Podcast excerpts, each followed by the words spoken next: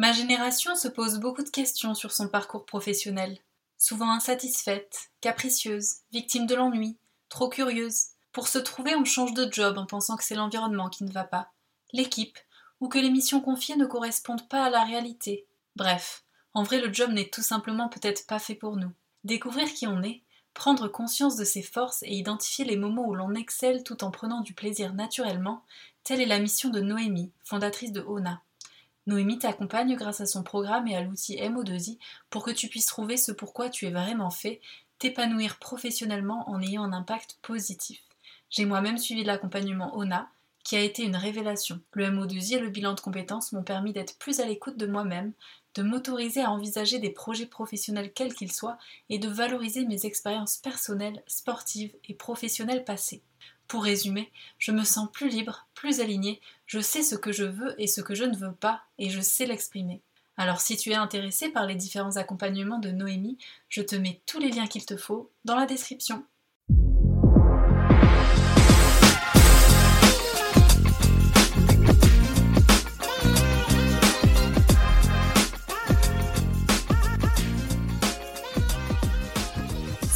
Je suis Romane, j'ai 27 ans et je te souhaite la bienvenue dans Double Casquette, le podcast qui raconte les histoires pas ordinaires d'athlètes de haut niveau. Ma mission Mettre en lumière le parcours de sportifs professionnels ou amateurs qui méritent d'être partagés et de laisser une trace. Mes invités sont des athlètes aux casquettes diverses, parents, étudiants ou militants, entrepreneurs ou salariés, qui racontent les épreuves et sacrifices auxquels ils ont fait face et le déclic qu'ils ont eu à un moment clé de leur carrière. Comment sont-ils arrivés là où ils sont aujourd'hui? Comment trouver l'équilibre entre vie pro et vie perso? Comment construire sa vie autour du sport? J'espère que ce podcast vous aidera à prendre conscience de vos forces et enfin à valoriser votre double casquette. Bonne écoute Audrey Barut a toujours eu des choix difficiles à faire dans sa carrière sportive. Au lycée, elle pratique le judo et le rugby en compétition, mais s'oriente finalement vers le rugby et devient rapidement une étoile montante. Mais évoluer dans un sport qui n'est pas professionnel s'avère alors compliqué. Il faut parfois choisir entre compétition et profession. Gendarme à Saint-Étienne de Baïgori dans le Pays Basque, Audrey fait face à un ultimatum lorsque la brigade refuse sa sélection avec l'équipe de France des moins de 20 ans. Contrainte d'abandonner la sélection en pensant devoir arrêter le rugby, elle découvre plus tard le rugby militaire. Elle participe au championnat du monde de rugby militaire en Nouvelle-Zélande et décroche l'or avec l'équipe de France à seulement 23 ans. Audrey continue de pratiquer le rugby en élite 2 avec les patches de l'US Dax, des déplacements pour lesquels elle doit prendre des congés payés. Sans aide financière, alterner entraînement, compétition et gendarmerie est aujourd'hui compliqué. Un nouveau choix s'offre à elle, changer de brigade et arrêter le rugby civil ou trouver un autre club élite pouvant lui proposer de meilleures conditions. Dans cet épisode, on parle de rugby et des évolutions qui contribuent à rendre le rugby féminin plus professionnel. Audrey vous raconte son parcours et les choix qu'elle a fait jusqu'à aujourd'hui. A tout de suite Salut Audrey, comment vas-tu? Ça va et toi? Très bien. Écoute, merci de m'accueillir chez toi aujourd'hui pour euh, cet épisode. Euh, est-ce que tu peux te présenter s'il te plaît? Alors je m'appelle Audrey, j'ai 23 ans, je joue au rugby depuis l'âge de 5 ans et j'ai commencé en Dordogne et bah, là maintenant je suis au Pays Basque. Euh, je suis gendarme depuis maintenant 4 ans. Donc, tu as toujours fait du rugby. Est-ce que tu as fait un autre sport euh, On va reprendre depuis les bases en fait de quand tu étais petite. Euh, comment était ton rythme de vie à l'école avec le sport, euh, soit le rugby ou un autre sport si tu en as fait jusqu'à bah, jusqu'à la fin du bac, on va dire? Eh bien, j'ai commencé le rugby et le judo à l'âge de 5 ans, les deux en même temps. en parallèle, j'ai aussi fait la natation estivale, donc juste l'été. Pendant qu'il y avait une petite coupure rugby et judo, et sinon le reste de l'année je faisais rugby judo. Je m'entraînais euh, deux fois au rugby par semaine, deux fois au judo. Donc euh, ça tombait pas en même temps, ça était parfaitement adapté. Je faisais le judo le mardi et le vendredi, et le judo, le, euh, le rugby, le, pardon, le samedi et le mercredi, et le judo le mardi et le vendredi. Et la natation que l'été Que l'été, oui. Et c'était de la compétition aussi? Oui, un petit peu pour quelque chose, une activité l'été. Donc compétition judo, rugby et natation quoi. Donc là, euh, on est à peu près vers quel âge? La natation, je l'ai commencé vers 10 ans, alors que le rugby et judo, j'avais 5-6 ans. Quoi. Je C'était depuis toujours. Ouais. Et à quel moment, du coup, tu as basculé euh, du judo au rugby? Alors, euh, j'ai basculé du judo au rugby juste l'an- l'année avant le bac, euh, parce qu'il y avait une compétition, une qualification de championnat de France de rugby et de judo. Et je me suis qualifiée aux deux, et les deux étaient le même week-end. Il fallait faire un choix. Et j'étais plus entraînée au rugby qu'au judo. Mais le rugby, c'est aussi un sport d'équipe. Donc je m'étais engagée dans une équipe et bah, je ne me voyais pas abandonner l'équipe au moment euh, des championnats de France. Donc ça, ça a été le premier déclic. euh, enfin, Ouais, ça a été le déclic déclic de me dire que ben, je pouvais plus faire les deux, que ça devenait trop compliqué. Et ça, c'était ma dernière compétition euh, de judo depuis, je n'en ai pas, pas refait. Donc là, tu es en seconde à ce moment-là. Non, première. Première.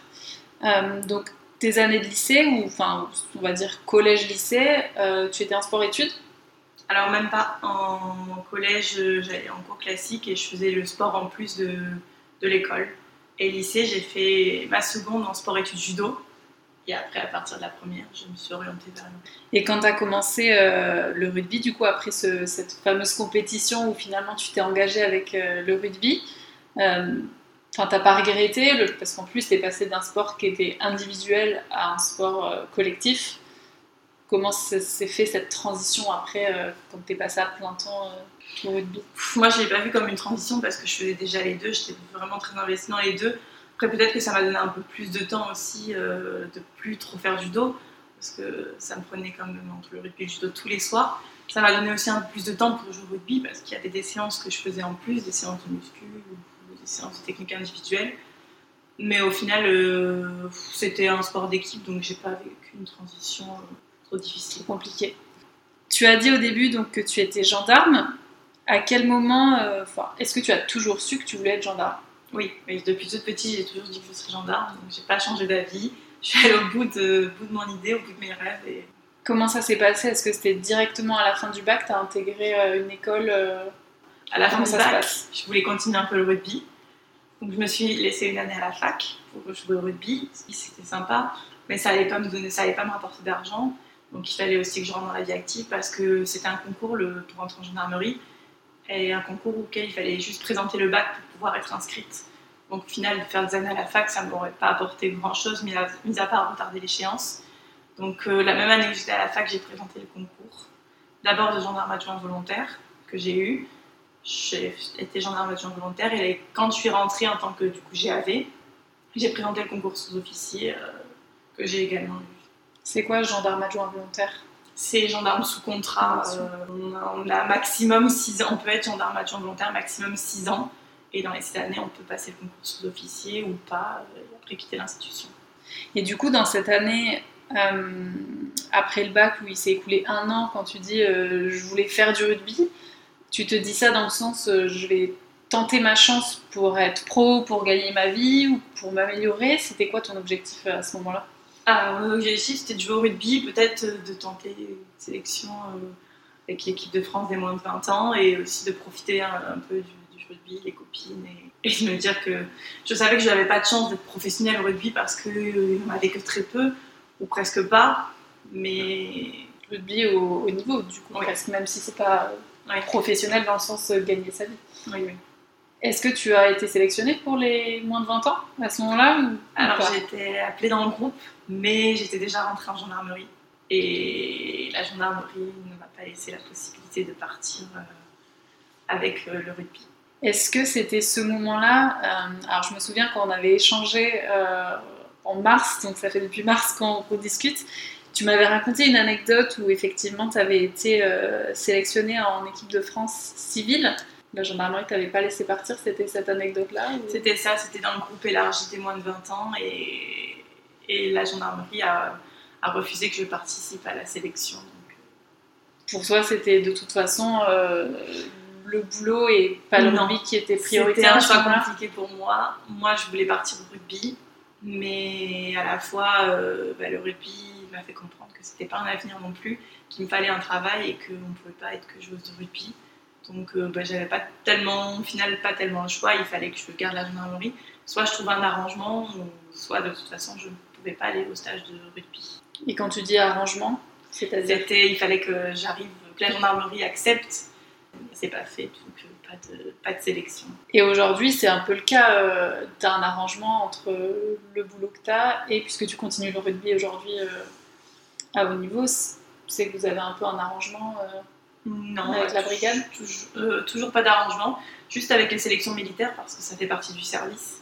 Donc euh, là, je peux aller jouer sur mon temps de travail, mais tout ce qui est civil, euh, c'est sur mon temps personnel. Et comment tu es passé justement du rugby civil au rugby militaire Alors, je suis rentrée en gendarmerie en 2018 et en 2019, j'ai fait ma première sélection avec l'équipe de France euh, de rugby gendarmerie. Après ça, il y avait un autre rassemblement du coup avec l'équipe de France militaire qui rassemble euh, tous les corps d'armée. C'était du coup en de- en 2019. Là, je n'ai pas pu participer à cette sélection parce que je passais justement l'oral de mon concours sous-officier.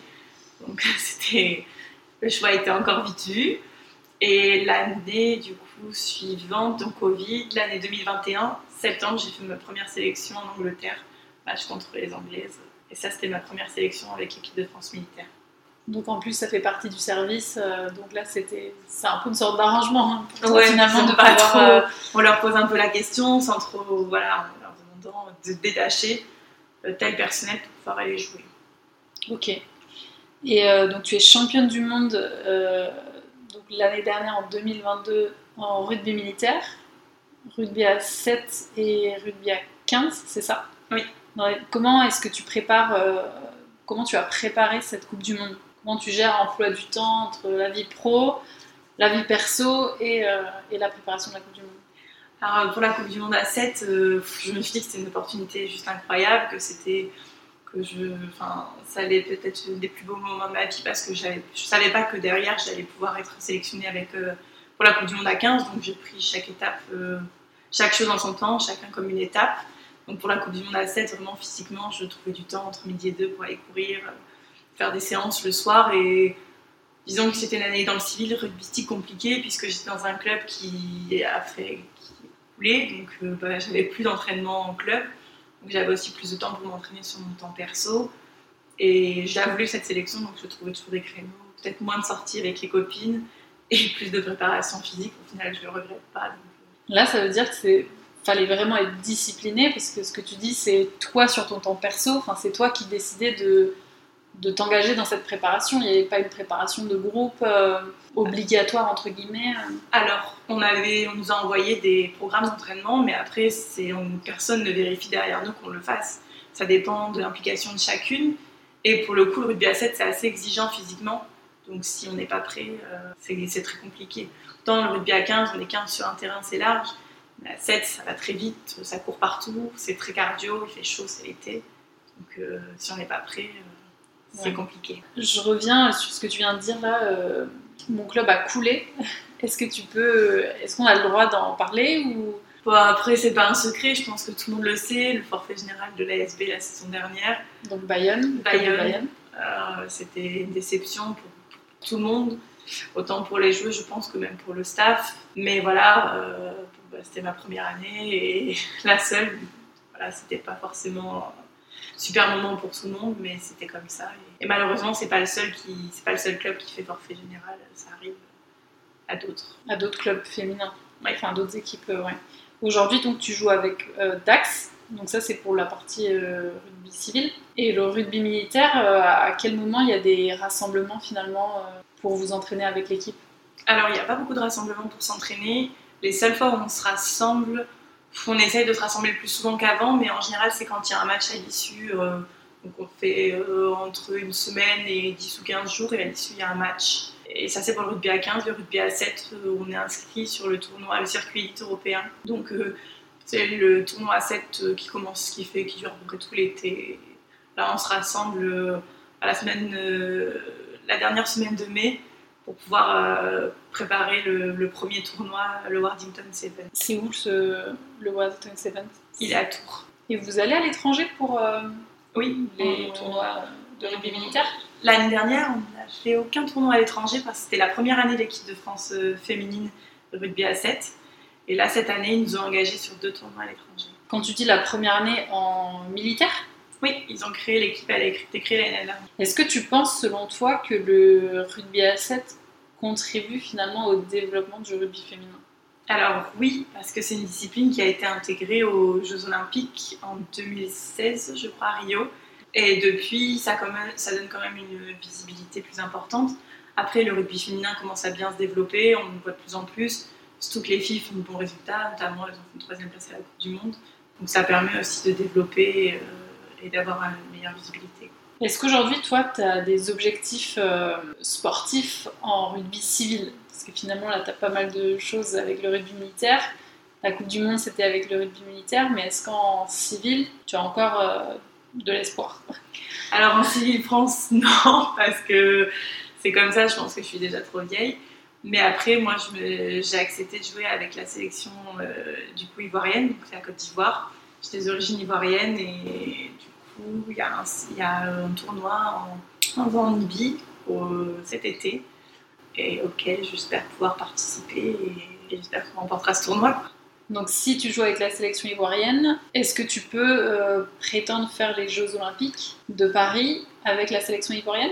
Alors il y a deux tournois pour se qualifier. Après, c'est une sélection qui, qui est pas, c'est pas une sélection super grande. Ça se développe. Moi j'espère parce que je suis compétitrice et je ne vais que pour gagner. Mais après, ça dépend pas que de moi et, et on verra bien. C'est tout ce que j'espère. Mais encore une fois, faut, rê- faut rêver parce que c'est important. Après, entre rêver et y arriver, il y a quand même un fossé Il y a le travail. aussi. Justement, en parlant de travail euh, dans le sens euh, boulot, comment ça se passe euh, là si tu fais cette sélection et ce tournoi En plus, c'est pas la porte à côté. Comment ça se passe avec le boulot actuel? Est-ce qu'ils te laisseraient partir? Est-ce que tu dois prendre des congés Euh, ça concerne du coup le civil, donc la vie privée. Euh, c'est dans le cadre de mes vacances. Donc pour ce tournoi-là, je poserai des vacances pour pouvoir partir et participer. On pose des vacances. On ne nous demande pas forcément ce qu'on fait pendant nos vacances, on est un peu libre. Donc, euh, Ouais, mais tu es obligé de sacrifier des congés quand même. Ouais. Enfin, oui, tout ce qui n'est pas militaire, ça rentre pas dans le cadre du service. finalement, de ta jeune carrière, est-ce que tu as eu des sacrifices importants ou des choix difficiles euh, à faire jusqu'à maintenant? Hmm, Non, je pense pas. Sacrifice, non.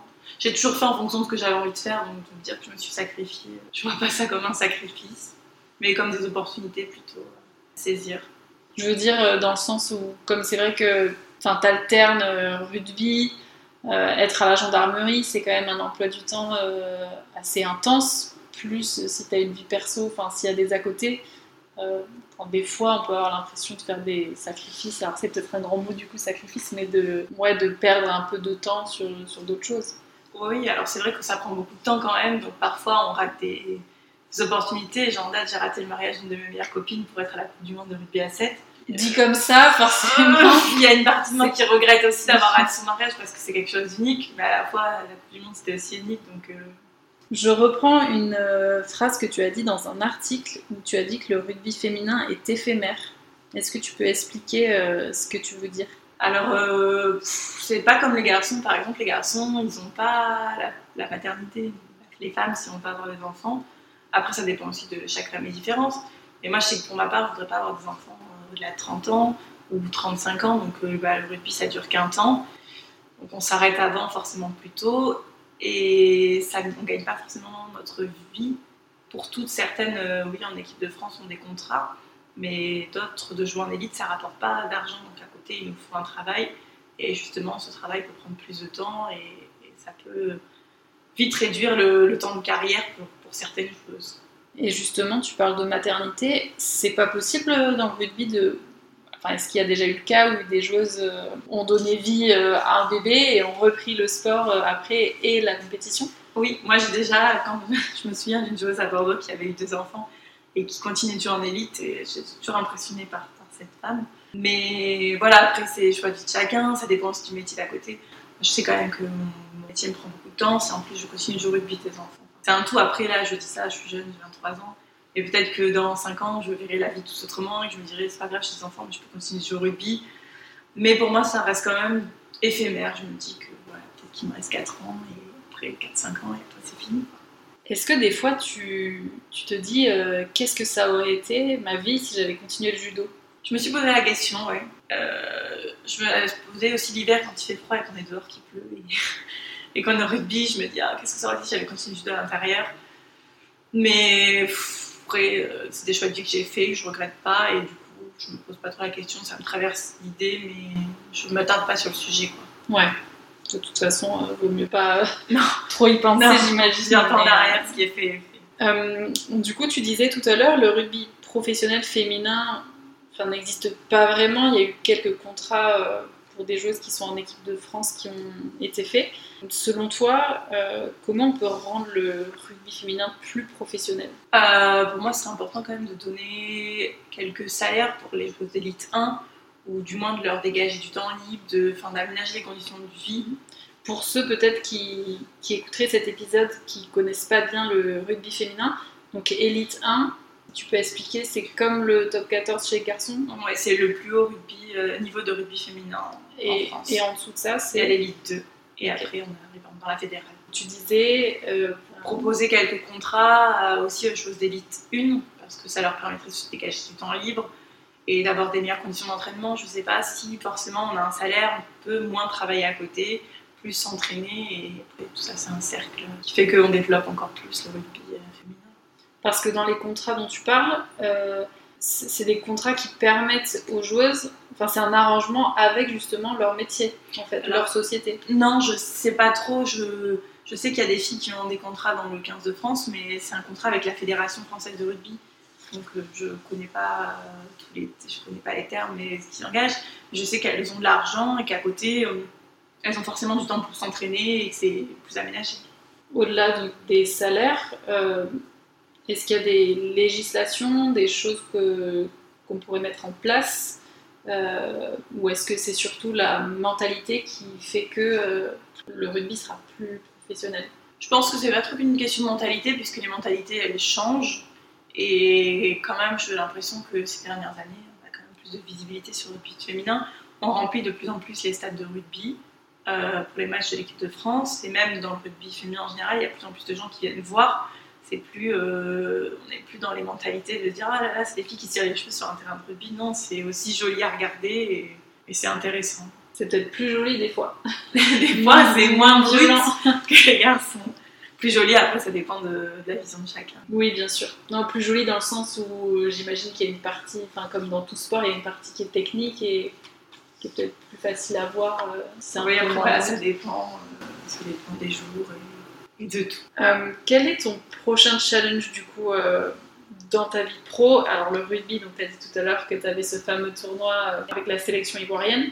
Est-ce que tu as un objectif pro ou perso autre? Alors professionnel, oui. Ce serait du coup de changer d'unité et du coup de changer de secteur de, région, de partir dans un autre club civil. Après voilà devrait se concrétiser d'ici les prochaines semaines. Parce que du coup, si tu changes de brigade, ça, enfin, ça affectera forcément toi ta carrière euh, en tant que joueuse de rugby. Oui, déjà, si, ce sera plus simple parce que là, je suis quand même assez loin d'un club de rugby. Et si je partirais, ce serait pour me rapprocher d'un club de rugby, d'avoir plus de structure, plus de temps pour m'entraîner, autant sur, et autant sur mon temps libre que sur le temps d'entraînement. Donc finalement, c'est encore le rugby qui décide un peu de, tes choix professionnels, quoi. Tu as vraiment envie de, de, construire ta vie autour du rugby, si je comprends bien. Ma vie, non, parce que ce sera pas toute ma vie, mais encore de me faire une affectation et me dire que j'ai encore envie de jouer un peu au rugby. Euh. Pour l'instant, je ne veux pas raccrocher les crampons demain. Enfin, sauf euh, cas exceptionnel, mais je n'ai pas prévu de raccrocher les crampons demain. Quand on s'était parlé au téléphone euh, il y a un petit moment, quand je t'avais appelé justement pour le podcast, alors tu m'avais déjà dit que tu voulais changer de brigade, mais rien n'était sûr. Euh, et justement, c'était un peu. Euh, tu allais peut-être devoir arrêter le rugby. Comment est-ce que. Enfin, qu'est-ce que tu ressens à l'idée de te dire que peut-être que tout doit s'arrêter un jour? Alors, euh, tout doit s'arrêter un jour. Je pense que là, je m'imagine pas trop parce que c'est pas du coup concret, mais c'est pas assez loin en effet que j'arrête tout. Et j'ai quand même un en cœur parce que c'est ce que j'ai toujours fait et que bah, mentalement, je pense que ça m'apporte quand même beaucoup et, je suis pas, pas totalement prête à arrêter le rugby. Ça, je me suis posé la question, j'essaie de faire une petite pause, mais ça apporte quand même de la stabilité, de voir du monde. Et c'est quelque chose que j'aime et je ne peux pas arrêter tout de suite. Euh, je pense que quand on arrête vraiment, on est préparé à l'idée et on le sait plus ou moins que c'est sa dernière saison, au moins m'arrêter. Euh, si j'avais dû, si si j'avais dû rester dans le secteur ici, oui, j'aurais arrêté parce que c'était plus possible, c'était trop loin. Mais là, je suis plus prête à ça du tout. Donc, euh, j'ai oublié l'idée de me dire que j'arrêtais le rugby là, à la fin de la saison. Quand tu dis ça te fait du bien mentalement, c'est-à-dire comment ça euh, un impact positif ben, négatif, mais positif plutôt, j'imagine, euh, sur ta vie de tous les jours? Ben, On voit d'autres gens, c'est vrai que ça permet de se défouler et, et c'est cool quoi. Le, le rugby, c'est comme un sport d'équipe, c'est sauter, c'est, c'est des copines qui, deviennent presque la famille. Donc, euh, ben, on passe plus de. Enfin, moi, je pense je passe plus de temps en rugby qu'avec ma propre famille. Donc, pour le coup, euh, je les vois plus. Mais je trouve que c'est quand même fun. C'est si on, y va pour prendre du plaisir avant tout, si, on n'a pas le sourire, ben, c'est que c'est pas fait pour nous, c'est que c'est pas la bonne chose à faire et autant changer d'orientation. Plaisir, c'est le, le, mot d'ordre. Ce que tu vis justement avec cette famille euh, au rugby, enfin, toutes tes forces, tout ce que tu apprends grâce à l'équipe, euh, comment ça te sert dans ta vie professionnelle à gérer des situations peut-être qui peuvent être compliquées? Euh, peut-être qu'on apprend aussi à prendre sur soi et, et juste, enfin, moi je sais pas trop parce que j'arrive quand même à faire la part des choses et à, à changer mon visage quand je travaille. Mais je enfin, je sais pas, euh, je dirais qu'on apprend un peu de la maîtrise de soi et de la maîtrise des émotions. Est-ce que c'est le rugby qui se fait ça ou c'est plutôt le fait que tu sois en, brigade qui t'apprend à, changer de visage comme tu dis? Je sais pas parce que j'ai quand même une double personnalité entre le moment où je travaille et le moment joue au rugby. C'est pas du tout la même personne, c'est pas du tout le même visage. C'est, je, je sais pas, je fais vraiment la transition et, et le rugby, c'est ma vie, c'est mon visage, c'est moi naturel, alors que le boulot, il y a quand même forcément une retenue et, et c'est pas, on peut pas être complètement soi-même, quoi. Il faut aussi faire attention à ce qu'on fait, ce qu'on dit. C'est pas le métier où je peux me permettre de faire tout ce que, tout et n'importe quoi. Comment tu arrives à jongler entre ces deux casquettes tous les jours? Je sais pas, je me pose pas la en fait, je me pose pas de questions quand je suis au rugby. Je, vis et il n'y a pas de. On se pose pas de questions en fait, on fonce. Et dans la brigade, comme tu dis que tu es plus dans la retenue, j'imagine que c'est un, enfin, un secteur militaire du coup, donc c'est beaucoup de discipline. Euh, comment ça se passe pour les gens qui connaissent pas forcément euh, ce monde-là? Comment ça se passe au jour le jour ou même dans les formations? Comment on t'apprend à, être dans la brigade? C'est un peu plus carré, disons qu'il y a une hiérarchie. C'est pas parce que, par exemple, on va vous voyez les gens, euh, nous les gradés. Après, c'est pas parce qu'on tutoie qu'on manque de respect, mais c'est vrai qu'il y a un certain vouvoiement, il y a une certaine distance entre les gradés et le reste du personnel. Je sais pas, c'est un tout qui fait qu'on prend aussi des distances et qu'on ne peut pas être à l'aise, on est aussi souvent observé, il y a du monde partout. Et puis c'est pas aussi dans le boulot qui nous regarde, mais c'est aussi tous les autres gens en fait, c'est l'image qu'on en dégage et il y a une certaine euh, bah, responsabilité et on doit quand même faire attention parce que la moindre erreur qu'on pourrait faire, les gens pourraient tout de suite en servir et, donner une image négative de, l'institution ou des personnels en général. C'est déjà arrivé dans ta brigade? Non, pas. pas. Qu'est-ce que tu préfères euh, dans ton métier? Euh, Moi, je pense que je préfère l'intervention, même si j'en ai pas beaucoup ici. C'est un peu un petit regret que j'ai ici. C'est pour bientôt du coup J'espère. Si tu devais dire deux, trois mots qui sont représentatifs de ton expérience sportive, qu'est-ce que tu dirais? Alors, je dirais que c'est une chance. Euh, une chance qui était incroyable et, et que c'était des, des moments de partage. Et moi, je pense que c'est une expérience à vivre et que c'était inoubliable. D'ailleurs, justement, ton meilleur souvenir sportif? Euh, La Coupe du Monde de rugby à 7. c'est que c'était ma, ma première. Euh, vraie compétition internationale. J'avais fait un match contre les Anglaises à 15, mais c'était différent. Là, c'était vraiment une vraie compétition. Enfin, une vraie compétition, toujours des vraies compétitions. Mais c'est la première internationale. Et il y avait ma famille qui était en tribune, et pas en Nouvelle-Zélande, je sais qu'ils étaient à la télé, mais euh, ils sont venus en France. On avait la Coupe du Monde dans les mains, il y avait ma famille, enfin mes proches, donc euh, bah, pour moi c'était le plus beau souvenir. Après Nouvelle-Zélande, c'était aussi incroyable mais c'était derrière la télé c'est différent de vivre les choses avec les gens que. Euh, enfin, ah oui, ce décalage horaire, quand on est sacrée championne du monde, en France il est 4h du mat, donc oui, ils me regardent, mais Donc c'est pas la même chose, je les appelle pas pour leur dire ouais super. euh. Ouais, c'est surtout cette notion de partage qui fait aussi. En fait, de- je pense que ça fait vraiment la différence. Et puis, on était plus, plus petit groupe à 7, on était que 12 filles, donc c'était vraiment, on avait vécu des, enfin, des choses incroyables, on était là tout le temps ensemble, et je pense qu'on a constitué une vraie famille. À 15, c'était incroyable aussi, mais on était déjà plus nombreuses, donc c'est, on peut pas être proche autant les unes des autres que la 7. En Nouvelle-Zélande, euh, l'équipe adverse, elles ont fait le haka. Alors, on l'avait eu en match d'ouverture, et là, c'était vraiment mon premier accage, j'en ai eu les frissons, et je pense que ça aussi, c'est. Enfin, en fait, il y a plein de bons moments que je dirais jamais. Donc, de choisir un moment, oui, c'est rugby à 7, mais ça aussi, c'était un moment incroyable, et je pense que bah, je le raconterai toujours avec autant, autant de souvenirs et quelque chose qui m'impressionnera, je pense, toute ma vie. Là, le- la prochaine Coupe de- du monde de rugby militaire, c'est dans 4 ans, du coup? Euh, tous les 4 ans Tous les aussi, 4 ans, mais ce serait dans 3 ans, parce que normalement, c'est en Nouvelle-Zélande, ça va être en 2020, mais le Covid a fait reporter d'une année. Donc, euh, ouais, Est-ce que tu as toujours l'objectif de- d'être sélectionné à nouveau Oui, oui. pour en faire une autre? Oui, moi, mon C'est pas objectif, forcément la dernière. ce serait d'avoir, de pouvoir prétendre avoir la chance d'en faire une à 7 et une à 15. Et là, pour le coup, je serais euh, arrivée au bout du, de ma carrière parce que j'aurais 27 ans et j'avais décidé de raccrocher les grands points avant 30 ans. Donc, euh, après, on sait pas, mais je n'aurais pas la chance d'en faire deux autres. Une autre, c'est si je suis sélectionnée, ce serait incroyable. Tu disais que tu étais déjà trop vieille pour être sélectionnée euh, en équipe de France? Je pense que oui, 23 ans, c'est. Oh, Il y a plein de jeunes euh, qui ont 18 ans et qui sont vraiment super fortes et incroyables et qui ont plein de talent devant elles, alors que bon, 23 ans pour une femme en sport collectif, moi je trouve ça déjà un peu, peu âgé. Ah ouais? Enfin, par exemple, si on compare au foot, euh, elles sont peut-être plus âgées déjà, euh, les joueuses de foot. Après, Enfin, après, moi, je connais pas le, Je sais pas trop. le monde du rugby euh, mieux, mais... Après, c'est les coups aussi qui, enfin, qui, font, qui font mal. Quoi. Ah oui, les coups euh, physiques. Ouais. je pensais les coups financiers. non, non, non, les coups physiques surtout, je pense que c'est encore. Euh, 23 ans, encore, on a 40. hein, parce que- Oh là là. J'exagère. Quelle est ta plus grande problématique en tant que sportif de haut niveau? Je dirais du temps, euh, temps d'entraînement. D'avoir plus de temps? Ouais. Parce que, bah, enfin, après, c'est moi qui ai choisi ce métier-là, mais il prend aussi beaucoup de temps. Et pour moi, les journées, je l'avais déjà dit euh, dans une autre euh, interview, que les journées sont pas forcément toujours assez longues et on aimerait toujours faire plein de choses. Une journée de travail, quand après il y a un entraînement qui s'enchaîne derrière, bah, je suis partie chez moi à 8h et je rentre le soir, il est 23h, 23h30 et enfin, on a toujours aussi plein de choses à faire chez soi, donc ouais, ce serait du temps.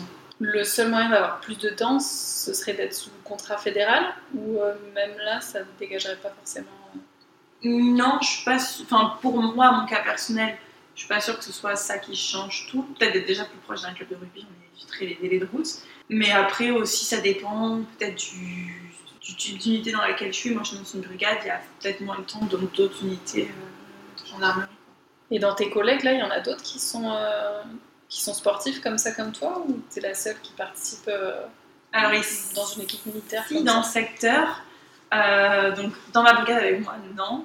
Mais à l'unité d'intervention, il y a aussi, un, du coup, il y a deux, deux gendarmes, un qui joue avec l'équipe de France Gendarmerie et un autre qui rentre euh, en tant que logisticien. En tant que logisticien, c'est-à-dire Il va s'occuper de la log de l'équipe de France militaire. Comment ça se passe d'ailleurs euh, enfin, dans le rugby militaire? Euh, Est-ce qu'il y a une grosse différence aussi, comme le rugby civil, euh, au niveau des équipes masculines et des équipes féminines? Hmm, Pas l'impression, on a fait l'année dernière la Coupe du Monde de rugby à 7 ensemble, c'était en même temps, c'était au même lieu, donc on a participé à tous les tournois pareils. Et il n'y avait pas, pas tant de différence que ça, on s'entraînait ensemble, on a fait des activités ensemble. On a presque tout fait ensemble. Peut-être la seule différence au niveau d'entraînement, parce que tous les jours on faisait pas la même chose. Parfois ils faisaient la muscu et nous on en faisait moins. Mais j'ai pas l'impression, je- on était traités tous. euh, Vous aviez les mêmes avantages en fait on avait, euh, je pense, les mêmes avantages. On avait accès à la même chose. Qu'est-ce qu'il faudrait dans le rugby civil pour justement que les équipes aient les, les équipes féminines aient les mêmes avantages que les hommes? Alors je pense que c'est pas tellement en sélection le problème, je pense que c'est plus en club qu'il y, a une- il y a un fossé parce qu'en sélection j'ai l'impression quand même qu'elles ont à peu près les mêmes avantages. C'est peut-être plus dans les clubs que ça se structure plus, que ce soit plus développé. Que ce soit en élite 1 ou en élite 2 Ouais, je pense que c'est tout est c'est plus un travail au niveau des clubs que et de- peut-être de la Fédé de donner plus de moyens. mais je présente pas. C'est pas tant la sélection, je pense que c'est dans les clubs. Tu m'as dit tout à l'heure qu'il y a une euh, règle qui était passée il y a deux ans à peu près, euh, Ouais. justement qui, qui égalise un peu euh, les deux équipes. Est-ce que tu peux euh, expliquer? Euh, eh bien, il y a, y une, y a une règle. La Fédé, elle impose aux clubs professionnels de garçons d'avoir aussi une équipe féminine d'engagés.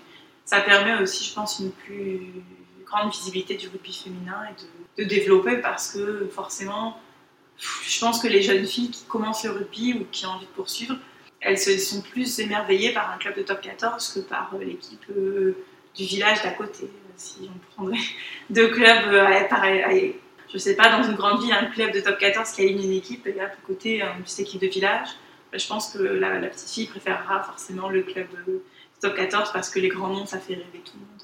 Ouais, donc là c'est vraiment recommencer au début pour mobiliser les jeunes et finalement que après à ton âge par exemple qui est aujourd'hui enfin, deux fois plus de joueuses euh, qu'aujourd'hui finalement. Ça contribue à augmenter le nombre de licenciés et donc euh, à Oui, développer voilà, de, voilà, surtout de le développer. Est-ce que tu as quelque chose euh, à ajouter sur ta carrière ou sur ton métier, peut-être un conseil sur les, pour les prochains euh, jeunes comme toi qui, qui sortiraient de, de lycée, qui se poseraient des questions, qui, qui jongleraient entre deux vies comme ça? Est-ce que tu as des conseils à leur donner? De pas trop se poser la question, de faire ce qui leur plaît à l'instant T et dans tous les cas, on a toujours la possibilité de faire ce qu'on aime. Moi, voilà, je rentre en gendarmerie. Je pensais qu'en rentrant en gendarmerie, je ferais une fois sur le rugby. Jamais j'aurais imaginé que avoir, j'aurais pu avoir deux titres.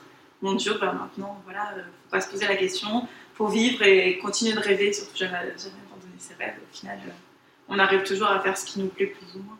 Ouais, voilà. Après, ça c'est une question aussi de volonté. C'est le- Ce sera le mot de la fin. Euh, merci à toi Audrey d'avoir participé euh, à cet épisode et au lancement de ce podcast.